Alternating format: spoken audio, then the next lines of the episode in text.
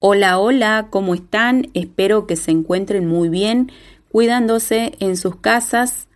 Y hoy, como todos los jueves, nos encontramos nosotras, las coordinadoras del departamento de ANTA, para acompañarte en un nuevo bloque radial, con una temática que no te podés perder. A ver, comencemos.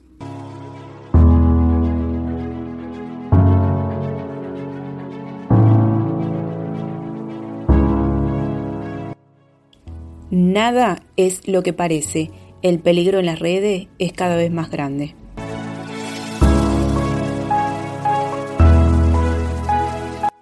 Hoy en día los niños y las niñas se encuentran cada vez más expuestos que hace algunos años, acompañado por el surgimiento de las distintas redes sociales como Twitter, Instagram, Facebook, entre otras. Pero, ¿qué es el grooming? Cuando un adulto contacta con un menor de edad a través de Internet, mediante la manipulación o el engaño y ocultando la condición de adulto. Logra que el niño o niña realice acciones de índole sexual. Una encuesta realizada por ESET, la empresa de seguridad informática de Latinoamérica, describe que un 68,3% de los encuestados afirma que ocurren casos de grooming con mucha frecuencia. Con respecto a las edades de estos menores, un 52% tienen entre 11 y 15 años. Le siguen aquellos que tienen entre 7 y 10 años con un 33,7%. Con respecto al medio por el cual fue perpetrado el ataque de grooming, un 75% de los encuestados aseveró que las redes sociales como Facebook y Twitter fueron las principales vías para concretar esta acción. ¿Sabías que en Argentina el grooming es un delito penal descrito en la Ley 26.904, sancionada el 13 de noviembre del 2013? A continuación, los dejo con la coordinadora Ana, que tiene datos y testimonios para continuar con la temática.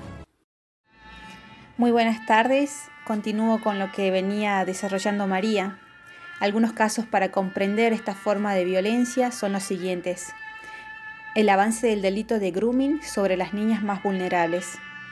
En la zona sur de la ciudad de Buenos Aires, un grupo de chicas se animó a contar a sus docentes que uno de sus contactos de Facebook, al que no conocían personalmente, les pedía que le manden fotos de ellas desnudas o teniendo relaciones.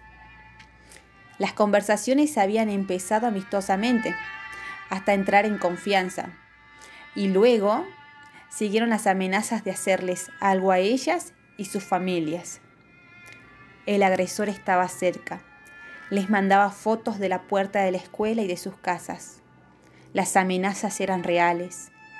La red de docentes, familiares y organizaciones del Bajo Flores contabiliza al menos 16 casos de preadolescentes de entre 11 y 15 años que desaparecen unos días entre octubre de 2015 y julio de 2016. La muerte de Micaela.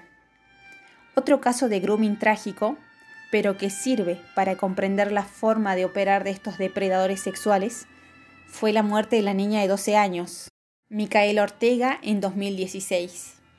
Si Mika hubiera visto la campaña contra el grooming, hubiera sabido de los riesgos. Tal vez estaría viva, reclamaba Mónica Cid, mamá de Micaela. A la niña la captó en Bahía Blanca un hombre de 26 años que usaba perfiles falsos en Facebook para hacerse pasar por una nena de la edad de la víctima ganó su confianza para engañarla y que se fuera de la casa. Un mes después, el femicida confesó y declaró dónde encontrar el cuerpo de Micaela sin vida. El grooming o seducción en línea es un riesgo que afecta a nuestros niños o adolescentes. Es por eso que en este espacio queremos alertar a todos nuestros oyentes para que estén atentos a los engaños en línea.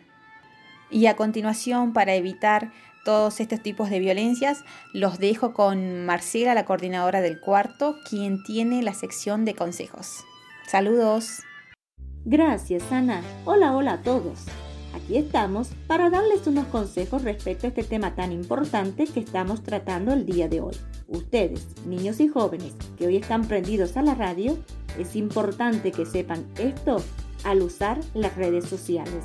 Recuerden no dar datos personales como DNI, nombres y apellidos, no chatear con extraños, no sabemos quién está detrás de esa persona, no revelar la contraseña, ni mucho menos dejarla registrada en cibers o lugares públicos, no citarse con extraños, no entrar en vínculos o links extraños que solo quieren quitarnos los datos personales, visitar páginas acordes a su edad, tener mucho cuidado con lo que comentamos en las redes, tener en cuenta la política de privacidad en las redes sociales, tratar de tener cuidado en las páginas que se registran, ver que los sitios sean seguros y si no, registrarse con un apodo.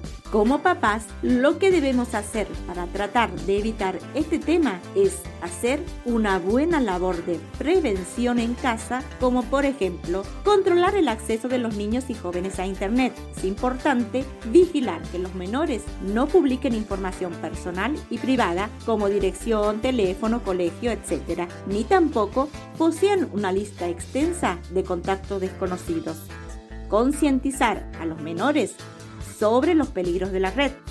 Es fundamental que ellos conozcan los riesgos a los cuales pueden verse enfrentados. Mantener un diálogo abierto entre padres e hijos, una conversación libre y fluida entre padres e hijos, contribuye a que sus hijos se sientan con la confianza necesaria para recurrir a un adulto de ser necesario. Instalar un antivirus el objetivo es proteger la computadora de códigos maliciosos y ciberdelitos. Instalar un programa de control parental. Este tipo de aplicaciones permiten filtrar sitios y contenidos potencialmente peligrosos para los menores de edad. Es conveniente evitar que chateen a partir de cierta hora, como las 10 de la noche, ponerles una norma al respecto y vigilar que se cumpla. O sea, como padres, Debemos estar atentos y conocer la forma en que este problema puede ponerse de manifiesto en el menor. Y sobre todo, también debemos educarnos. Debemos aprender a manejar las nuevas tecnologías para saber qué hacen nuestros hijos e hijas cuando están conectados y cuáles